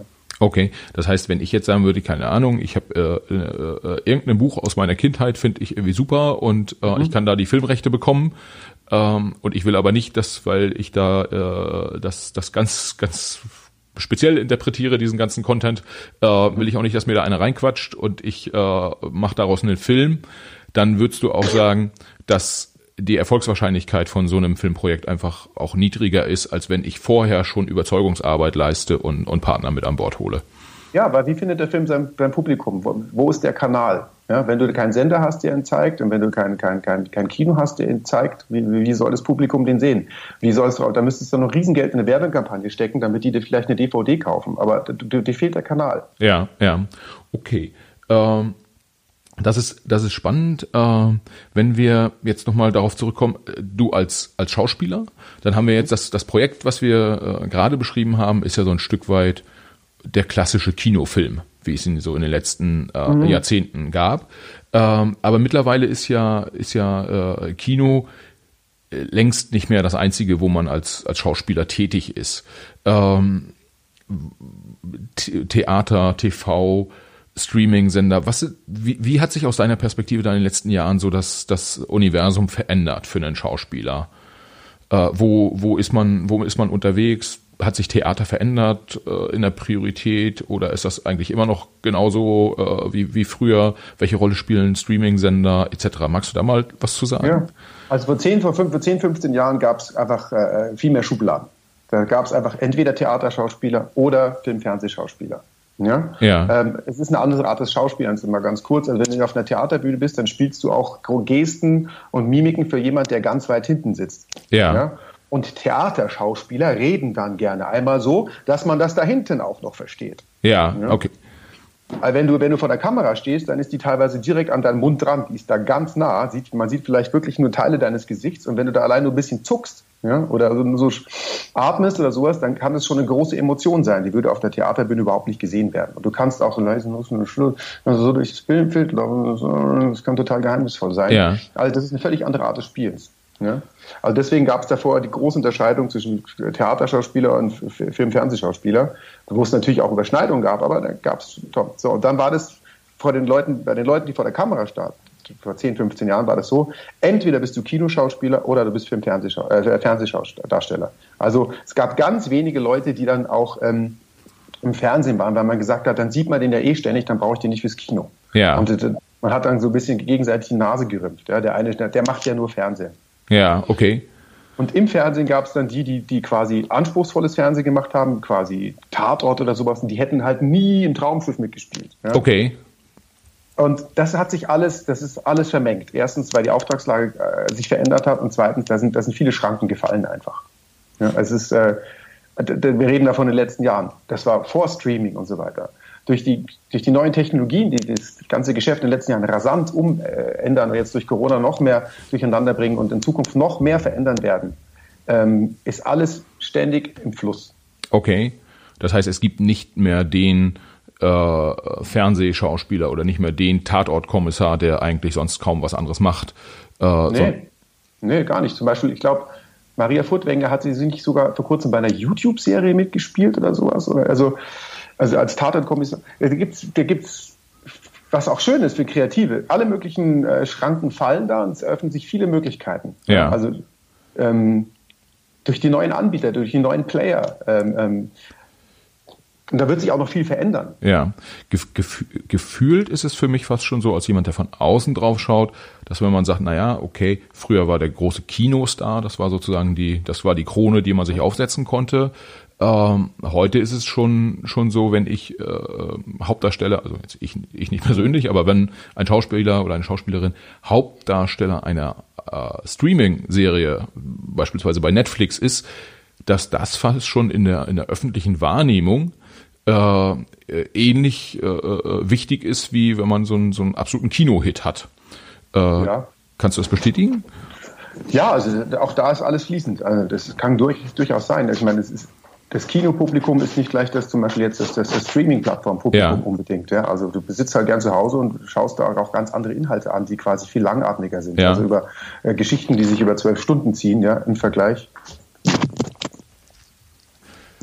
im Vergleich zu Geschichten, die ähm, ähm, über 90 Minuten spannen, so die klassische Kinozeit. Ja. Ähm, es gibt, gibt auch tolle Möglichkeiten. Ein Beispiel gerade zum Beispiel die Serie Dark. Ja. Eine, Deu eine deutsche Produktion äh, lief jetzt an, auf Netflix die, die, die finale Staffel international riesig erfolgreich. Das heißt, dass, dass, dass ein deutscher Kinofilm das schafft, international in der kurzen Zeit gleich so erfolgreich zu sein, ist äußerst selten. Aber so eine Serie, und das ist jetzt nicht die erste Serie, die dann gleich international sehr erfolgreich ist, ähm, ähm, das bietet für den Schauspieler, für alle Beteiligten, Produzenten, Drehbuchautoren riesige Möglichkeiten. Also es gibt deutsche Schauspieler, die sind wahrscheinlich jetzt weltweit bekannter durch, durch, durch solche Serien, die jetzt auch aus Deutschland langsam kommen, ja, ja. als sie es mit dem Kino je geschafft hätten. Ja, ja. Das ist doch, das ist doch spannend, weil äh, damit ergeben sich einfach mehr Arbeitsmöglichkeiten und äh, so ein paar, wie soll ich sagen, äh, Hürden äh, die es die es früher gab, die, die, die werden damit zumindest niedriger. Also zum Beispiel was Internationalität an, äh, angeht. Ähm, kann das sein, dass vielleicht auch sowas wie, dass sich über sowas wie Netflix auch das äh, äh, TV-Schauen mit Untertiteln äh, stärker etabliert hat und dass deshalb irgendwie Sprachbarrieren gar nicht mehr so äh, groß sind? Vielleicht. Du sprichst es an, du sprichst es an. Ja, die größte Barriere ist die Sprachbarriere. Also gerade der englischsprachige Raum, der ja doch sehr groß ist, ähm, hatte große Hemmungen zu synchronisieren. Ja. Das hat man einfach nicht gemacht. Warum? Ja, warum? Das ist ja, dann haben sie, dadurch gab es auch nicht die Tradition, gut zu synchronisieren oder Untertitel zu schauen oder sowas. Also wir haben zum Beispiel in Deutschland eine sehr, sehr gute Synchronbranche. Also das ist ein sehr hohes Niveau. Ich spreche auch synchron, deswegen kann ich, habe ich da einen Einblick.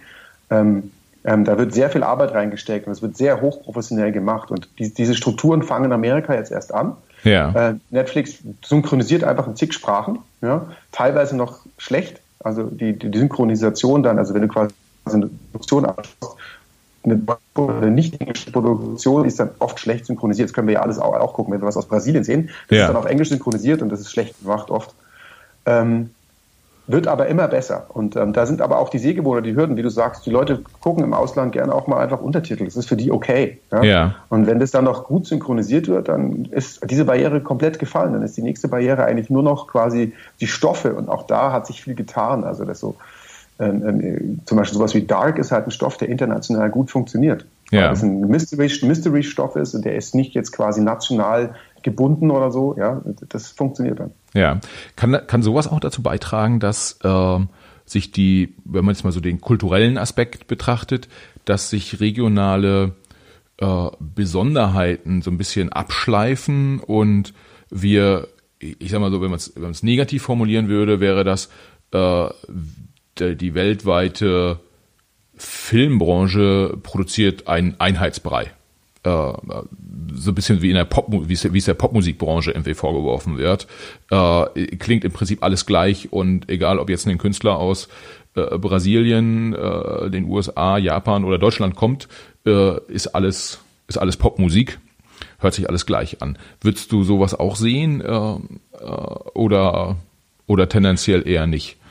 Nee, das glaube ich nicht. Das ist, ich glaube, äh, es findet eine Internationalisierung statt, aber es gibt schon, äh, jede, jede, jede Kultur, jeder Kulturraum hat so eigene Erzählperspektiven und auch einen anderen, anderen kulturellen Background und, und, und ähm, ähm, andere Geschichten auch, die mal für das Ausland interessant sind, meine ich. Also ich glaube, das ist eher eine Bereicherung. Und so wie es auch wir heute doch längst nicht alle Musikstücke von irgendwo gehört haben. Ja. ja. Es gibt, gibt natürlich, ähm, wie in der Popkultur, verschiedene Präferenzen oder leichteren Zugang zu gewissen Themen. Ja, aber so der deutsche Popsong, ich meine, irgendwie Deutschland mit, mit seiner Musik wird dann doch meistens erfolgreich, wenn es Rammstein ist oder Kraftwerk oder so. ja.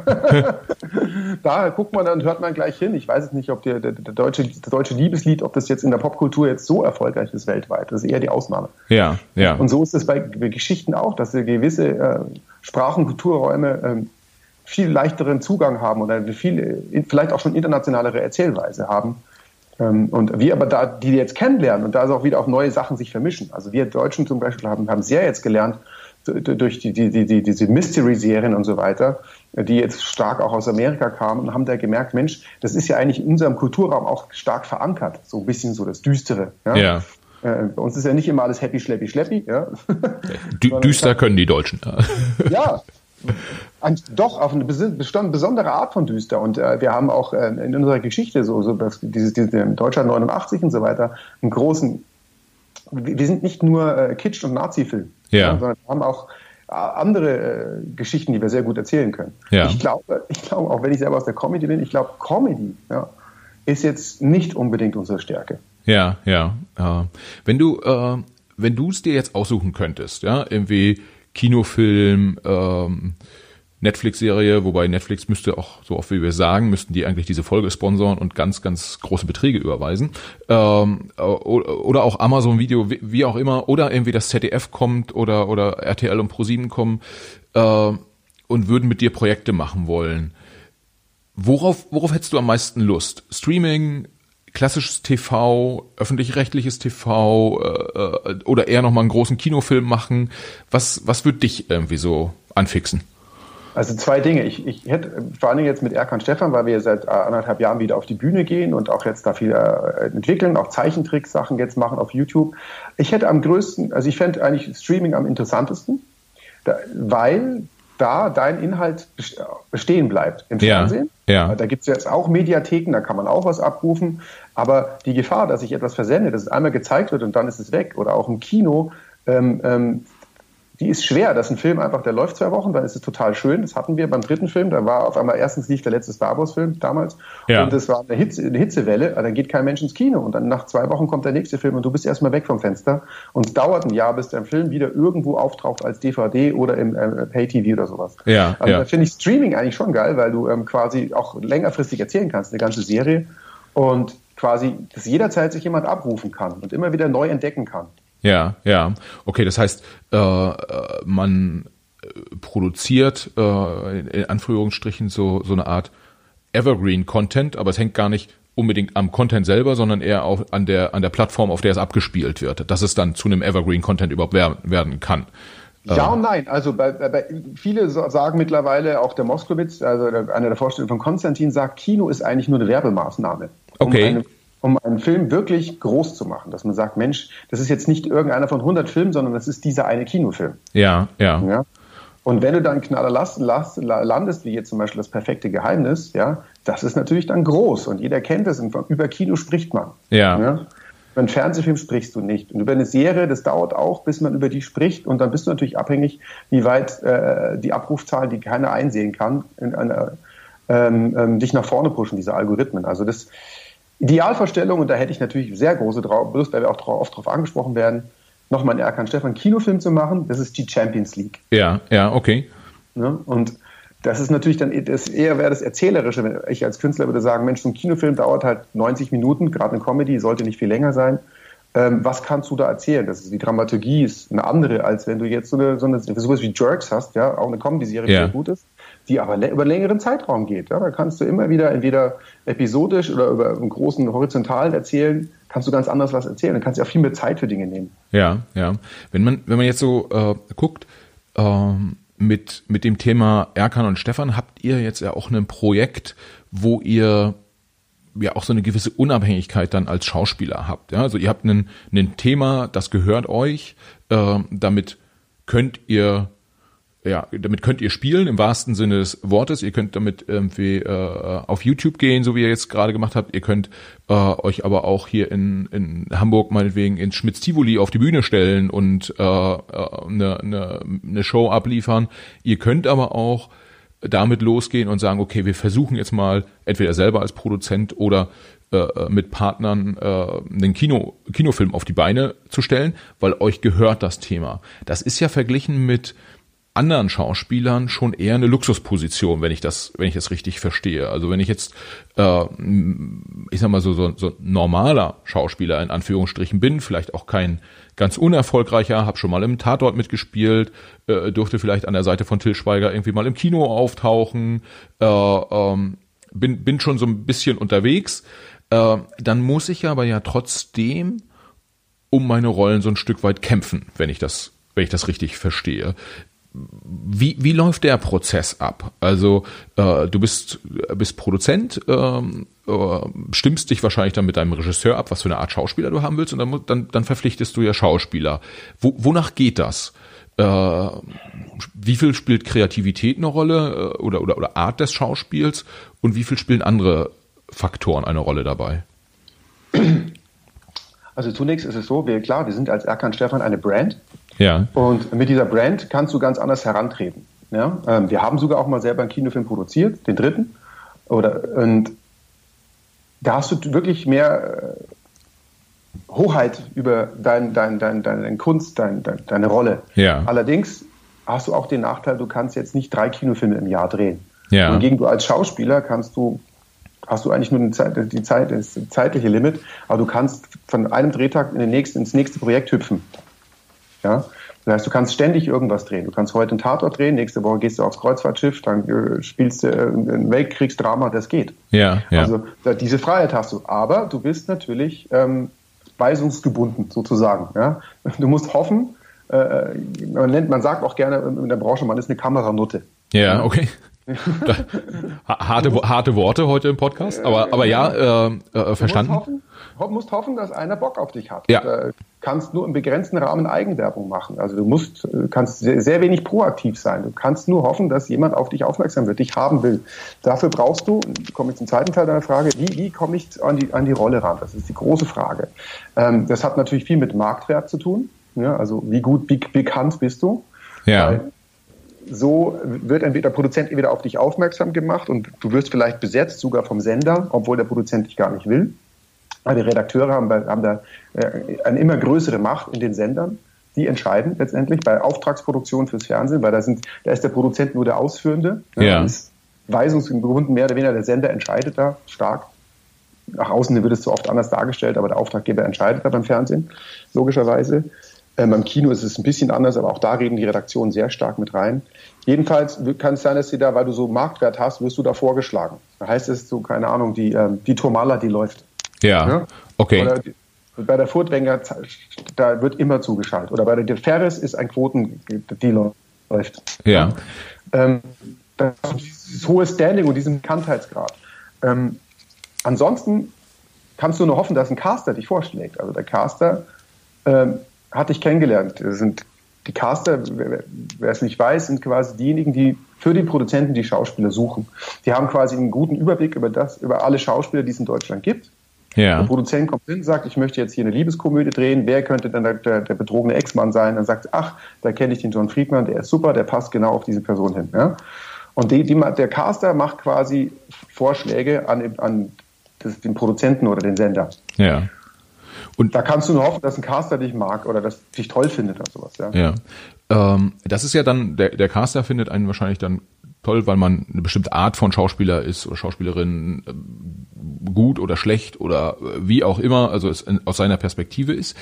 Ähm, inwieweit spielt dabei aber auch eine Rolle, ob ein Schauspieler eine Marke ist? Also äh, ich, ich sag mal so, jetzt wenn äh, George Clooney äh, zur Verfügung stehen würde für einen deutschen Kinofilm, wäre wahrscheinlich komplett Wurst egal, äh, was das für eine Rolle ist. Irgendwie, wenn der sagt, ich mach's, dann wird wahrscheinlich jeder Caster sagen, alles klar, das, lass, den, lass den mal mitmachen hier, weil irgendwie damit können wir es ins Kino bringen. Ähm, aber äh, das, der ist ja eine Ausnahme. In, in, inwieweit spielt sowas eine Rolle wie äh, ich bin, bin Schauspieler und ich habe fünf Millionen Instagram-Follower oder ich bin eine ganz große Nummer auf Facebook oder keine Ahnung, äh, äh, ich bin auch ein cooler YouTube-Typ oder so. Also solche Themen, so die neuen Medien und da der direkte Zugang zum, ich, ich nenne ihn mal Kunden, also Kinozuschauer, mhm. TV-Zuschauer, spielt das auch schon eine Rolle oder ist das noch komplett außen vor? Nein, also es gibt, es gibt viele sehr gute, unbekannte Schauspieler, die nicht arbeiten. Ja. Und es gibt, gibt ein paar sehr bekannte Schauspieler, nicht so gute Schauspieler, ähm, die viel arbeiten.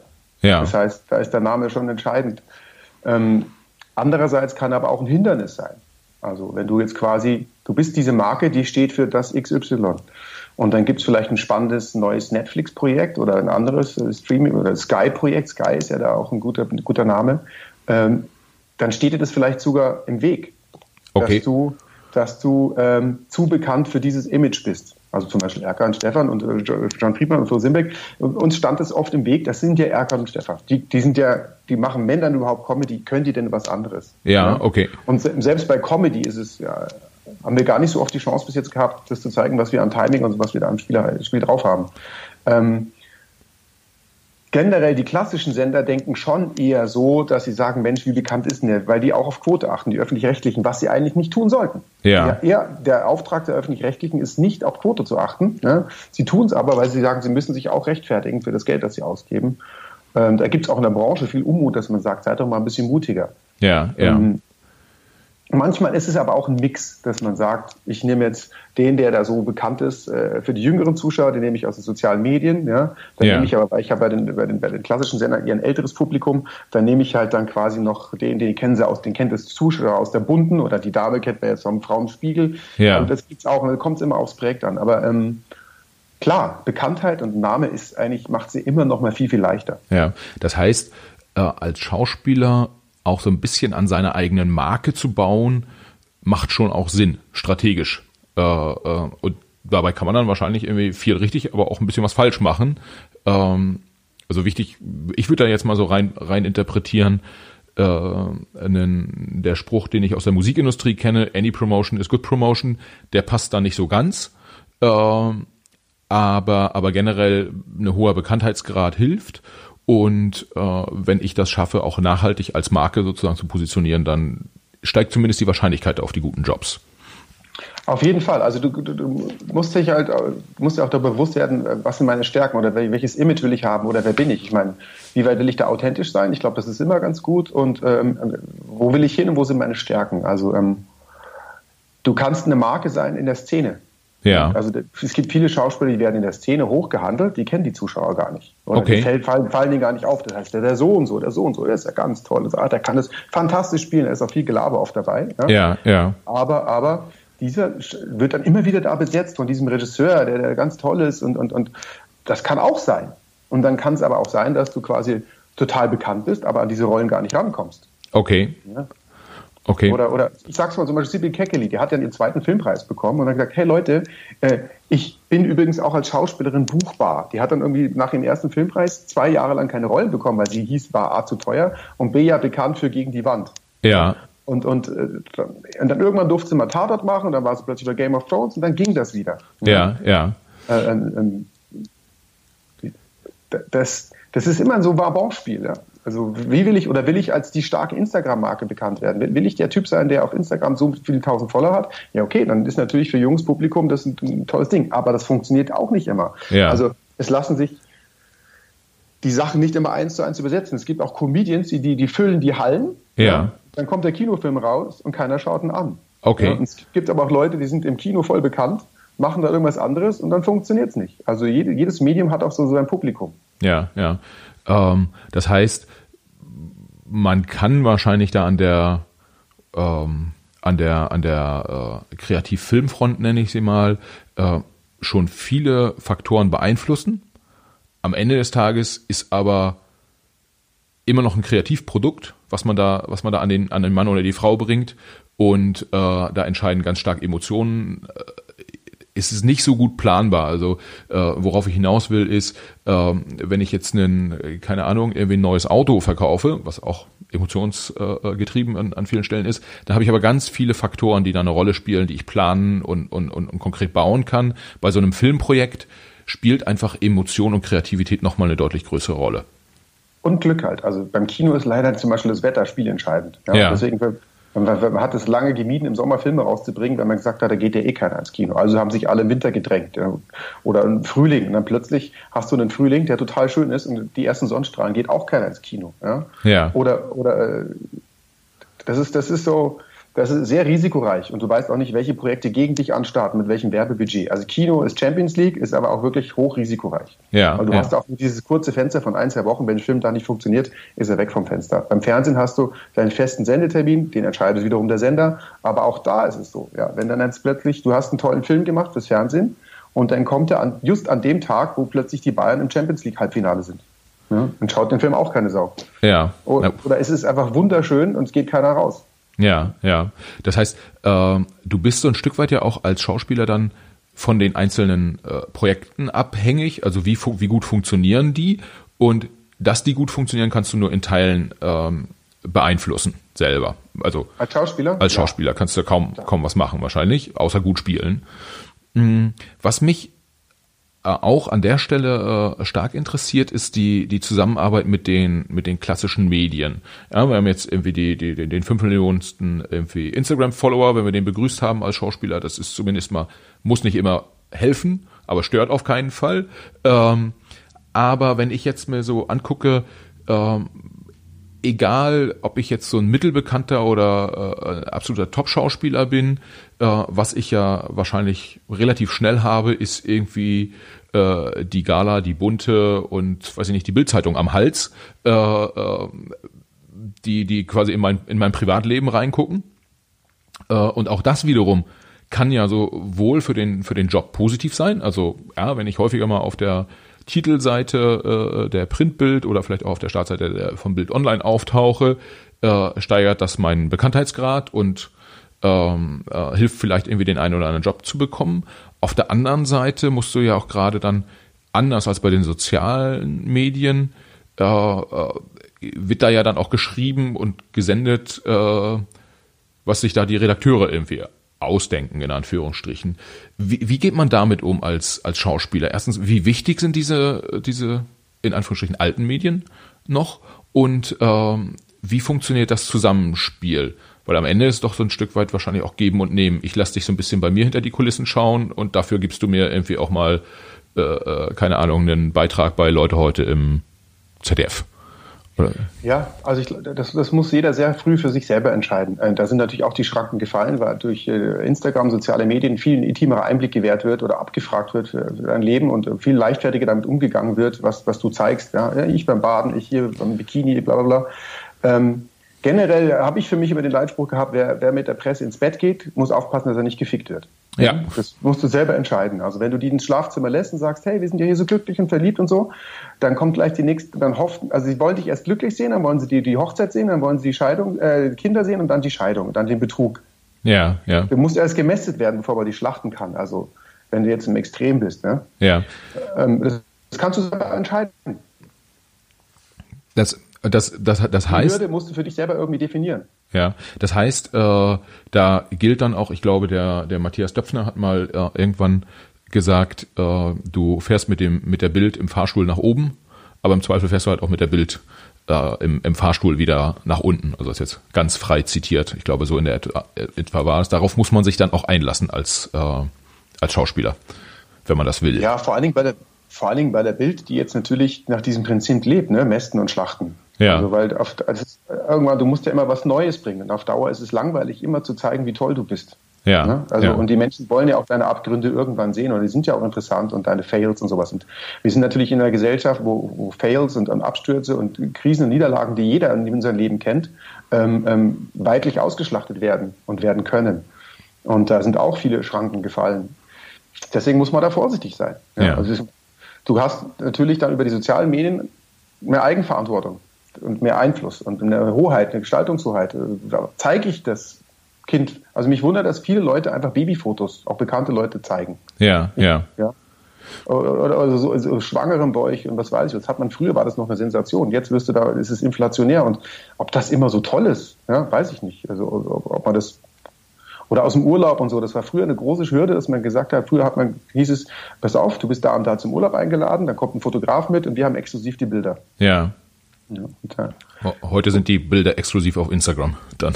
Äh, also ja, genau. Die einen auf Instagram, die anderen werden noch so verkauft, die anderen so verkauft. Das ist inflationär. Das muss jeder, muss jeder. Es gibt natürlich auch andere Leute, die machen das einfach nicht. Also die machen, da sind da sehr streng, haben ja. ganz starke Behörden. Ja. Sind dann oft auch vielleicht auch interessanter manchmal. Also es ist, kommt immer auf das Image an, den Schauspieler und auch in welchem Genre du dich bewegst. Ja. In, inwieweit hat das Genre einen, äh, einen Impact darauf? Ja, wenn du jetzt zum Beispiel Elias Mbarek nimmst, der, der, der, der sehr früh frei mit umgegangen ist, wieder hier sein Sixpack und hier wieder gezeigt und da wieder gezeigt, ähm, obwohl natürlich auch über sein Privatleben du jetzt doch nicht so viel weißt, ja. Aber ja. hat natürlich da eine große Followerschaft in einem Genre geschaffen, Kinofilm, jugendliches Zielpublikum, die da eine hohe Affinität zu sozialen Medien hat. Da, da, da war das super, da das, war das bestimmt ja. Äh, nicht schädlich, sondern bestimmt sehr hilfreich. Ja. Äh, ich weiß ich nicht, wenn du jetzt ein Weltkriegsdrama machst oder, oder, oder ein oder zwei, zwei einen Film über Sexualleben von 70-Jährigen und dann nimmst du da dementsprechend die Schauspieler aus dem Alter, ob das Zielpublikum jetzt auf den sozialen Medien so stark vertreten ist oder ob die nicht jetzt eher in den klassischen Medien über diesen Film auf diesen Film aufmerksam werden. Ja. ja es ist, äh, das meine ich jetzt mit Genre. Okay, okay. Mit, ja. Und, und ähm, hast du, äh, du bist ja jetzt schon, ähm, euer erster Film war 99? Ähm Kino war 2000, ja. 2000.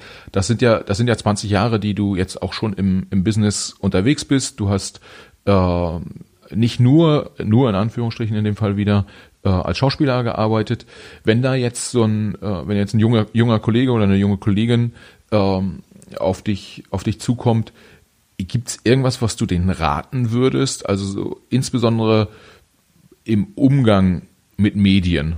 Äh, mach bestimmte Fehler auf gar keinen Fall oder äh, dieses oder jenes solltest du auf jeden Fall, also nie, weiß ich nicht, niemals eine Interviewanfrage von der Gala ablehnen oder auf gar keinen Fall eine Interviewanfrage von der Gala annehmen oder äh, gibt's da irgendwie so Grundregeln, wo du sagen würdest, vielleicht auch unabhängig jetzt von dem speziellen Medium Gala?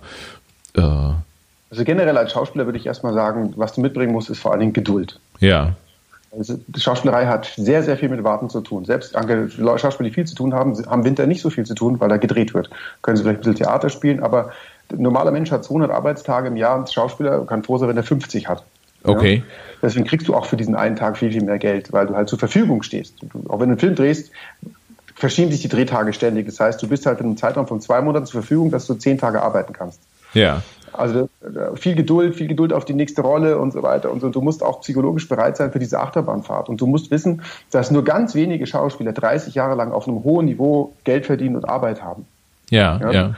ja selbst wenn du fünf Jahre lang der super Kommissar warst, dann wird einfach diese Serie abgesetzt und du warst halt dann dieser Kommissar. Du wirst dann nicht automatisch befördert zum Oberkommissar in einer anderen Serie, so wie im normalen Berufsleben, wo du dir eine Karriere aufbaust, sondern du hast halt deinen Namen und dein Image und es kann dir unter Umständen auch im Weg stehen. Ja. Ähm, du, und ja. Mit seinem Umgang mit, weil die Frage war ja eigentlich, was der Umgang mit Medien. Ich glaube, das muss echt jeder für sich selber entscheiden. Du musst über die, über die Gefahren bewusst sein, dass du eben, wie wir es gesagt haben, gemästet und geschlachtet werden kannst. Ja. Und da musst du darauf vorbereitet sein. Okay. Ähm, das, ja, äh, daran würdest du dann, oder du würdest sagen, wenn der, äh, wenn mir das bewusst ist, dann muss ich halt ähm, im, im Umgang mit den Medien das so aussteuern, dass ich mich immer wohlfühle und äh, dass die, die Höhe, die ich gerade erklimme, sozusagen nicht zu hoch wird, äh, als dass ich den Absturz nicht überleben würde. Ähm, ja, martialisch formuliert. Ja, du musst auch gar nicht so bekannt sein, aber wenn du natürlich jetzt einen äh, sehr intimen Einblick in dein Leben, deine große neue Liebe bringst, ja, und dann ist es dann nach, nach vier Monaten doch vorbei oder nach einem halben Jahr die Trennung oder du fährst über diesen Menschen, den du gerade erst kennengelernt hast, die im Bahnleben viel mehr Dinge, aber in der Presse hast du dir schon alles äh, äh, erzählt und dann wird das auch ausgebraten, auch wenn du nicht so bekannt bist und das, das, das musst du aushalten können. Ja, ja. Auch äh, dieser, dieser, das ist nicht immer nur ein freundlicher Blick von der Presse, sondern du musst schon wissen, und ich würde eigentlich sagen, wenn du da nicht so sicher bist und, und, und, auch wenn du noch jünger bist, ich würde das immer mit Beratung machen. Ja. Leute, die sich da auskennen. Ja. Wie, wie, wie hast du da deinen, deinen Weg gefunden? Hast du Beratung äh, gehabt von einem, von der Künstleragentur oder, oder einem PR-Menschen? Äh, Nee, also ich hatte natürlich, weil zum, unser Glück war, dass wir zu zweit waren, also mein Partner, und dass wir vorher auch schon befreundet waren, dass wir uns auch oft abgestimmt haben. Wie siehst denn du das? Und da hatte ich dann schon mal ein zweit, äh, zweites Paar Augen, das, das, das ja. so aus einer anderen Sichtweise. Und er gesagt, du, das ist mir jetzt eigentlich zu privat, oder ich habe gesagt, mir ist es zu, oder, oder das ist so, so, keine Ahnung. Ähm, das war schon mal gut und wir sind da so langsam angewachsen. Und dann hatten wir je nachdem, also für einen Kinofilm hattest du eine Art, äh, der Verleih oder der Produzent hat eine andere Presse engagiert, oder Presse da Frau nur für dieses Projekt engagiert, als später, wenn du bei ProSieben warst, hatten die auch wieder eine Presseabteilung. Ich hatte jetzt nie jemanden, der quasi meinen mein, mein künstlerischen Werdegang plant und berät. Ja, ja. Wäre vielleicht, wär vielleicht stellenweise gar nicht schlecht gewesen, wenn ich den gehabt hätte. Ähm, sondern ich habe das alles aus Eigenerfahrung äh, kennengelernt. Ja. Es gibt noch, noch zwei Themen, die ich, ähm, die mich interessieren. Ähm, sehr, sehr stark. Einmal, du hast eben das Thema Geldverdienen angesprochen. Ähm, wir fragen tatsächlich bei uns im, äh, im Podcast häufiger auch dann mal, wie funktioniert's eigentlich, wie gut kann man von dem Job äh, äh leben, die unsere Partner äh, oder unsere Interviewpartner haben, äh, einfach vor dem Hintergrund, dass ähm, egal ob jetzt so wie du als, als, als Schauspieler, aber wir hatten ja auch schon äh, Top-Politiker dabei oder auch oder auch mal irgendwie Geschäftsführer und Vorstände von, von größeren Wirtschaftsunternehmen. Ähm, da ist es ja von außen immer betrachtet so, ähm, da wird mal so richtig Geld verdient und man lebt ein, ein äh, Leben in, in Saus und Braus.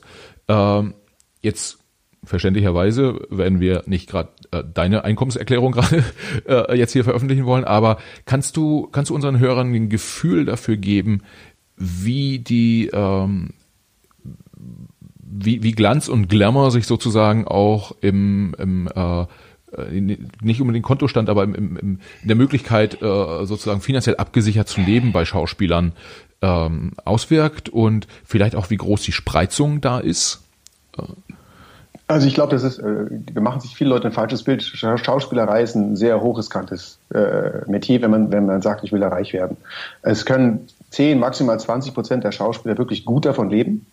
Dann gibt es noch 20 Prozent, wow. Max, maximal, maximal, die wirklich gut davon leben können. Ja. Äh, dann gibt es, also gut im Sinne nicht von, ich kann mir eine Miete zahlen, sondern wirklich so schön dickes Auto und so weiter, ja. Also ja. Eigenes Haus, Eigenheim. Ähm, dann gibt es so ja, vielleicht nochmal 30 Prozent, vielleicht sogar auch 40 Prozent, die da so über die Runden kommen. Ich sage wirklich über die Runden kommen. Ja, ja. Und dann gibt es bestimmt 30, 40 Prozent, vielleicht sogar noch mehr. Das ist völlig sinnlos.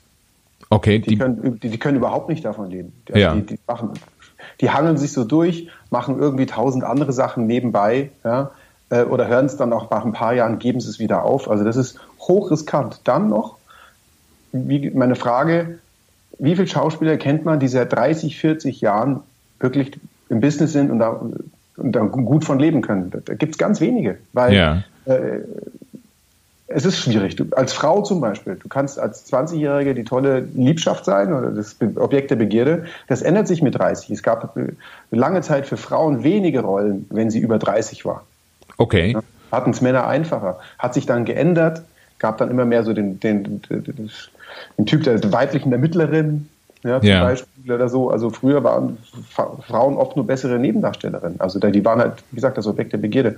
Ähm, oder du alterst auch als Frau oder du veränderst. Das ist bei anderen Berufen anders. Da kannst du wirklich über 30, 40 Jahre eine Karriere aufbauen. Ne? Ja, äh, aufsteigen, wächst vielleicht auch mal die Firma, aber du hast einfach ein ganz anderes äh, CV als, ähm, als, als, als Schauspieler. Du bist so eine Marke und die kann dir auch im Weg stehen. Ja, ja. Und, äh, und wenn du, wenn du, wenn du, wenn du der Glamour nach außen, weil das die zweite Frage war, ähm, wenn du mit Kollegen sprichst, die über den roten Teppich laufen, ja, und dann fragst du, wie schaut es bei dir aus? Und die in der Folge sagen, keine Ahnung, ich weiß auch nicht, nächsten Monat, was da, was ich mache, wo ich die Kohle hernehmen soll, ja. Und der Anzug ist nur geliehen oder das Kleid ist nur geliehen und äh, guck mal, hier ist auch schon ein bisschen abgewetzt, sieht man ja nicht so. Ja, ja. Okay, das heißt, der, ähm, das Klischee vom armen Künstler sozusagen ist gar nicht so sehr Klischee, sondern das ist schon auch äh, relativ stark verbreitet in der ähm, Tja, in der Schauspielerszene. Das ist harte Realität. Also natürlich lockt es auch viele an, dieser Glamour, dieses Schein und Sein und denken, boah, da geht's ganz schnell, ich kann viel Kohle verdienen und jetzt, wow, jetzt läuft's ein Jahr super, aber das ist die absolut harte Realität, vor allen Dingen jetzt durch die Corona-Krise. Es ist noch härter geworden, weil ganz plötzlich viele Aufträge, äh, Filme einfach nicht gedreht werden und du stehst vor dem Nichts. Ja. ja also, also, das ist wirklich Schauspielerei, also gerade jetzt auch als Mann, wenn du sagst, ich will davon langfristig eine Familie ernähren, ja, ähm, schwierig, es ist sehr riskant. Ja. Es klappt manchmal und wenn man seinen Traum verfolgt, ähm, ich will auch niemand die Träume nehmen, nur das wird eigentlich viel zu selten gesagt, wie schwierig finanziell und psychologisch das Leben als Schauspieler ist. Ja, ja. Ähm, ich muss gestehen, im Laufe des Gesprächs, ich habe äh, immer noch mehr Themen auf dem Zettel, die ich unbedingt mit dir besprechen wollen würde. Aber ich gebe mal ein bisschen Gas äh, äh und vers versuche noch mal so ein paar Punkte äh, in, in unserem Gespräch abzuhaken.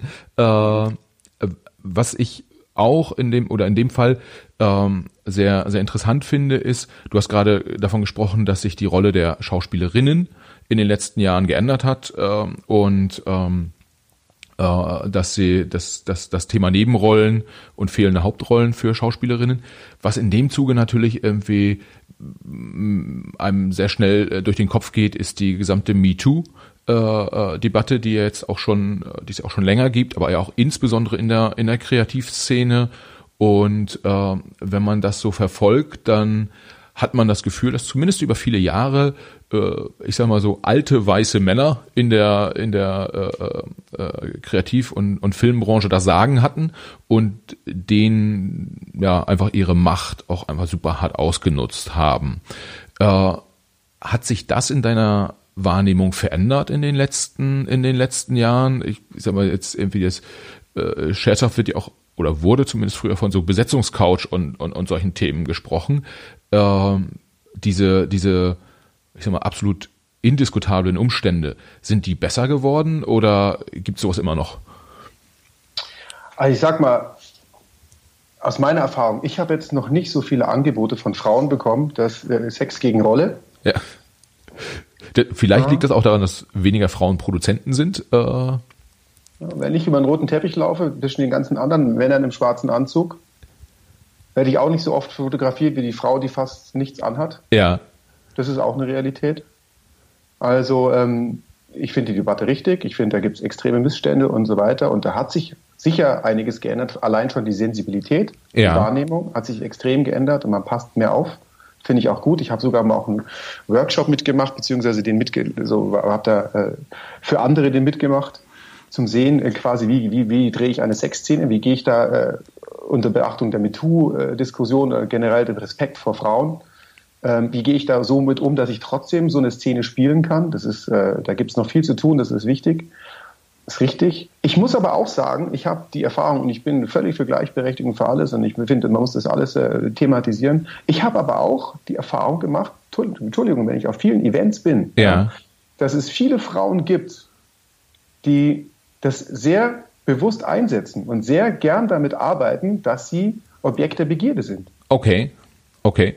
Also ähm, ich will da keinem Opfer zu nahe treten, ich will auch niemandem was unterstellen, aber zur Wahrheit gehört das auch, dass manche Frauen das wirklich benutzen und einsetzen. Ob du als Mann das benutzt und ob, ob die Frau jetzt quasi nur Opfer eines, eines Systems ist, ja, das ist eine andere Frage. Aber da gibt es auch viele, die proaktiv sind. Ja, ja, ja. Die, die natürlich auch nur bis zu einem gewissen Grad, aber die da Optionen haben, die ich als Mann nicht habe. Ja.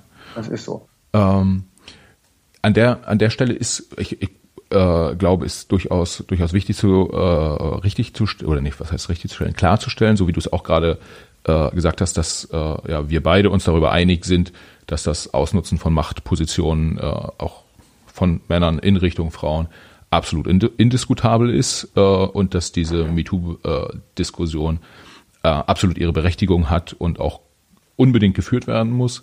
Ähm, Stimmt, da stimme ich dir komplett, komme ich dir, stimme ich dir komplett zu. Äh, ja. ja. ja. Da stimme ich dir bei, ja. Ähm, was halt ähm, jetzt vielleicht irgendwie da nicht inhaltlich nicht ganz so dicht dran ist, aber was schon auch ähm, mich dann irgendwie in meinen, ja, was mich un umtreibt, ist, wenn ich mir angucke, wer, wer Schauspieler ist und ähm, äh, wenn man sozusagen als, als Schauspieler äh, da gibt man ja sozusagen seine Persönlichkeit auch ein Stück weit Preis, beziehungsweise wie du, wie du ganz zu Beginn geschildert hast, man, man verschmilzt die, die Persönlichkeit, die eigene verschmilzt so ein bisschen mit der, mit der Rolle hier und da. Äh, sprich, man wird da als komplette Person sozusagen wahrgenommen, ganz oft. Anders als andere, die in der Öffentlichkeit stehen. Also ein Profifußballer wird vielleicht dafür wahrgenommen, dass er gute Flanken schlagen kann. Oder äh, ein Musiker wird dafür wahrgenommen, dass er irgendwie gut Gitarre spielen kann. Bei Schauspielern ist es ja häufig so, dass die komplette Person dort in der, in der Wahrnehmung ist und dass ganz viel auch vielleicht Charaktereigenschaften von Rollen auf die Person ähm, äh, projiziert werden. Ja. Projiziert werden. Ist das ein Thema, was du, was du siehst und macht es den Job vielleicht auch ein bisschen schwieriger? Ja, da muss man sich total darüber bewusst sein. Also ich meine, wir Männer haben es da vielleicht ein bisschen einfacher, weil wir Männer werden jetzt nicht so sehr immer nach dem Aussehen bewertet. Ja. Also einfach gesellschaftlich, sondern bei, beim Mann ist, war es lange egal, was du anhast. Und ja, bei einer Frau ist es dann schon eher so, dass sie ähm, einfach gesellschaftshistorisch das jetzt richtig ist oder falsch ist, aber da sind wir uns, glaube ich, auch einig, dass eine Frau schon eher mal nach ihrem Aussehen beurteilt wird. Ja, ja. Und das geht natürlich dann eher auch an die Person ran. Also die Kehrseite mit alles, dass eine Frau das dann viel, äh, viel mehr trifft. Wenn jemand sagt, du siehst hässlich aus oder du siehst alt aus oder das gefällt mir nicht. Wir Männer, wir sagen, naja Gott, ja. machen. Ich habe halt, ich habe halt, keine Ahnung, äh, zu große Ohren oder ich bin halt, aber ich bin sonst ein Typ. Also wir, wir sind, wir sind da, können da eher mit umgehen, weil wir das äh, nach anderen Dingen bewertet werden. Und das ist für eine Frau natürlich gemein, weil als Schauspielerin mit deiner gesamten Person, wie du es richtig sagst, im Gesicht, man kann dir in deine Augen, in deine Seele reinschauen, wenn du etwas spielst. Und da fallen sehr viele Schranken und da bist du sehr, plötzlich sehr, sehr verletzlich. Ja, ja. Wie du sagst, ein Fußballer, mein Gott, der versucht auch auf sich aufmerksam zu machen, wenn er jetzt wilde Haare hat oder was weiß ich was. Ja, diese komischen Halbnazi-Schnitte, Schnitte, die sie zur Zeit alle haben, an der Seite kurz und oben lang. Das ist absurd. Jedenfalls, ähm, ähm, aber da guckt dir jetzt keiner so in deine Seele rein. Und du gibst, du hast es schnell gelernt, irgendwie Larifari-Interviews zu geben und vielleicht hast du mal einen Skandal mit einer Spielerfrau. Aber ja, als Schauspieler, ähm, je nachdem, wie ernst du den Beruf nimmst und welche Art des Spielens du äh, verkörperst, ja. ähm, da, klar, das Interessante ist ja, dass was passiert in deinen Augen. Sehe ich was von deiner Seele? Wie authentisch ist die Figur? Ist das nur gespielt oder äh, das ist ja nicht immer das, was ich sage, sondern es ist die Art und Weise, wie ich sage, der Subtext und das, was in den Augen passiert. Und äh, das kann schon sehr nah an dich rangehen. Da musst du aufpassen, wie nah du das ranlässt. Ja, ja. Ähm, und äh, da ist es dann, ja, ist einfach die, die, die Gefahr, verletzt zu werden, äh, würde ich einfach so als Außenstehender äh, bei einem, also auch, auch gefühlsmäßig verletzt zu werden, ähm, durch Bewertung äh, ist bei Schauspielern vielleicht im Zweifel ein bisschen äh, einfach mehr als, äh, als bei anderen, in anderen Kreativberufen oder in anderen Berufen, wo man in der Öffentlichkeit äh, steht. Ja, ich glaube, das ist beim Schauspielern schon am extremsten stimmt, weil du kannst wirklich auch ein ganz toller äh, Maler sein oder Skulpturist oder Trompeter, aber nicht dein Gesicht, deine Seele ist sichtbar. Und deswegen meine ich, musst du als Schauspieler psychologisch echt ein gutes Rüstzeug dabei haben. Ja, Und ja. ja. Aufpassen, dass, dass dir das nicht zu nahe geht. Ja, auf jeden Fall. Ja. Okay. Ich habe ein Thema noch, äh, was ich ganz, ganz spannend fand. Äh, du, äh, du hast erzählt, beziehungsweise äh, der, der Kollege vielen Dank an der Stelle an Alex, äh, der Kollege, der uns zusammengebracht hat, äh, erzählte, du, du fährst auch Motorrad und bist da auch äh, Markenbotschafter sozusagen. Mhm. Ähm, das ist jetzt ja für einen, für einen Schauspieler gar nicht so gar nicht so gewöhnlich. Also ähm, magst du kurz sagen, was da dahinter steckt? Fährst du einfach gern Motorrad und dann haben die, äh, hat die Firma gesagt, ich äh, wir, stellen einfach mal ein Motorrad und es ist schön, dass du damit rumfährst? Oder ähm, was, was ist das? Oder ist das vielleicht sogar eine, so eine Art zweites Standbein, um so ein bisschen unabhängiger zu sein? Nö, also es ist so, ich bin, äh, ich habe seit zehn Jahren kein Auto mehr. Ich wohne in München im Schwabing, bin dann viel Roller gefahren. Also als Schauspieler wirst du abgeholt, brauchst kein Auto und äh, ich brauch's einfach nicht in der Großstadt. Und bin ich Roller gefahren, mir dann irgendwann zu gefährlich und habe gedacht, jetzt mache ich Motorradführerschein vor fünf Jahren. Und dann habe ich total Feuer gefangen. Ja. Dachte, welche Maschine hole ich mir? Und da war eigentlich für mich die logischste Maschine in der, der Bonneville T120, die kam da gerade neu aus. Ja. Das ist genau mein Stil. Sieht so ein bisschen als, äh, das sieht aus wie ein Oldschool-Motorrad, also ein Heritage-Bike, sagt man. Ja. Hat die neueste Technik, ABS und alles. Und das war genau mein Ding, mich fortzubewegen. Damit kannst du reisen, da kannst du dich in der Stadt mit bewegen. Die hat Dampf, aber es, es kann aber auch äh, Gepäck aufnehmen. Die fand ich super. Und dann habe ich mir eine gekauft.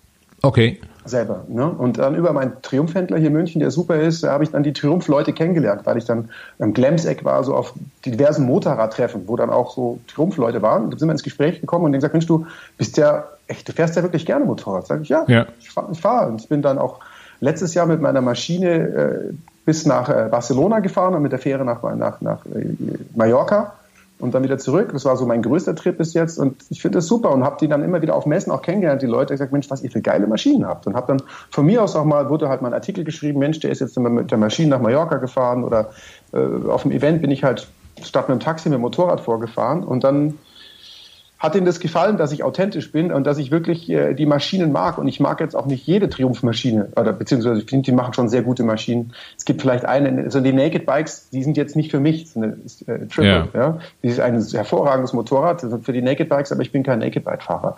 Ähm, ähm, jetzt habe ich die, die, die 1200 der Scrambler, ein wahnsinnig geiles Motorrad und ich finde, die machen einfach tolle Maschinen. Und da haben die gesagt, okay, ähm, da ist eine Maschine, die, die steht ja auf dem Hof. Nein, nee, äh, finden wir gut und ähm, haben mich da so ein bisschen mehr ans, haben gesagt, Mensch, was können wir füreinander tun? Ja? Okay. Okay, so, aber das ist für, zum, zu dieser Markenbotenschaft gekommen. Also wir passen, glaube ich, gut zusammen. Ähm, sonst würden wir das nicht machen. Es gibt noch einen anderen Schauspieler, Ludwig Trepte, der ist auch ein leidenschaftlicher Motorradfahrer.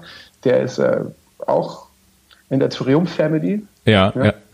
Okay. Äh, ich, hab, ich hab, bin persönlich mit ihm noch nicht gefahren, würde ich gerne mal. Ähm, so Erfahrungsaustausch. Also Motorrad ist etwas, das macht man mit Herzblut. Und das sage ich als Münchner, wo ja eigentlich eine andere Marke sehr präsent ist, die auch ja. tolle Motorräder bauen. Aber ich äh, finde Triumph und ich, das, das sind genau meine Maschinen. Okay, also was man ganz klar jetzt äh, äh gemerkt hat, ist, äh, du fährst auf jeden Fall äh, wirklich Motorrad, ja, also äh, äh, das war und bei Corona, ich wollte wirklich, ich wollte wieder ins Mittelmeer fahren, äh, und und äh, ich glaube, äh, ich habe ja selbst ein bisschen den Background im Marketing. Äh, was Besseres können sich die Kollegen von Triumph äh, gar nicht wünschen, als da jemanden zu haben, der da äh, äh, so ja so leidenschaftlich hinterher ist. Irgendwie. Ja, ja, stimmt, ist ja okay. ähm, ja, fein. Ähm, ich habe eine allerletzte Frage. Und äh, die, die stelle ich eigentlich äh, regelmäßig, weil ich äh, auch die, die Erfahrungen, äh, die meine Gäste in anderen Interviews haben, ganz gerne nochmal noch mal teilen wollen äh, würde. Und ähm, ja, würde ganz gerne nochmal von dir wissen, gibt es eigentlich eine Frage, die dir immer wieder gestellt wird, die wir heute noch gar nicht so besprochen haben? Und Gibt es eigentlich eine Frage, die dir gestellt wird und die dich nervt bis zum geht nicht mehr, die du auf gar keinen Fall würdest beantworten wollen? Äh, also sagen wir so, eine Frage, die immer wieder kommt, die ich total doof finde, also gerade als, als Erkan Stefan wirklich viele Sachen gemacht haben, so du bringst einen Kinofilm raus und dann war immer die Frage, was kommt als nächstes? Ja. Das heißt, Leute, ich habe jetzt gerade hier ein Riesenprojekt. Ich, ich bin jetzt ungefähr, das kennen ja viele Leute, du hast die Champions League gewonnen und du sagst, okay, was macht, was kommt jetzt als nächstes? Ja. Das sind also ein bisschen sehr, sehr unreflektiert. Also ähm, ähm, sonst, ähm, ich entscheide ja immer selber, ob ich eine Frage beantworte. Ne? Ja. Also was, was mich oft am roten Teppich genervt hat, ist, wenn dann so Fragen zu Sachen gestellt werden. Also mir jetzt nicht erkannt, da kann er immer darauf antworten, aber wenn jetzt mir sowas gefragt, was hast du jetzt, hältst du jetzt eigentlich davon, dass äh, das Starlet so und so, von dem jetzt sich die, die Titten hat machen lassen oder irgend sowas, das ist ja. so total Dünnsinn, ja, das ist hat dann einfach ein bisschen genervt, wo du sagst, Leute, es gibt ja echt andere Themen. Ja, äh, ja. Als, als Erkan habe ich aber die Freiheit, mit diesen Themen wunderbar rumzuspielen. Deswegen bin ich auch gerne Erkan, weil, weil da, da habe ich eine totale Narrenfreiheit. Ja, ja. Okay, das äh, der, der nah am, am Hofe des Königs sozusagen, der darf, der darf alles sagen. Ja, der äh, König ist ja auch ein Narr zur Zeit, insofern. Zumindest in Amerika. Insofern hat sich das alles, ist alles durcheinander. Das sind so dadaistische Zeiten und das macht's mir, deswegen machen wir auch diese Zeichentricksachen und Erkan Stefan wieder, weil wir da äh, auch für uns selber was künstlerisch verarbeiten können. Ja, ja. Okay. Super. Ja, du, John, dann verbleibt mir eigentlich nur noch, äh, mich ganz herzlich fürs äh, Gespräch zu bedanken. Es war eine äh, spannende, interessante Reise äh, durch die durch die durch die Filmbranche und äh, auch durch durch deine Projekte. Ähm, ja, ich sage herzlichen Dank, John Friedman, und äh, ja, sende viele Grüße nach München und ich hoffe, unseren Hörern hat's gefallen. Vielen Dank. Ja, dir auch. Ja, auch vielen Dank. War für mich auch sehr interessant. Also beim Fragen beantworten, äh, dann äh, wird einem auch wieder vieles bewusst. Und deswegen äh, nochmal ein Dankeschön aus, von der Isar an die Elbe. Ja? Alles klar, John. Danke dir und äh, Muss an bis, Hörer natürlich auch. Ja? ja, bis zum nächsten Mal. Das war John Friedmann. Hat es euch gefallen? Dann freuen wir uns bei den Podcast-Bewertungen auf ganz, ganz viele Sterne und viele nette Kommentare. Aber noch viel wichtiger, hört auf jeden Fall beim nächsten Mal wieder rein. Es wird spannend. Bis dahin.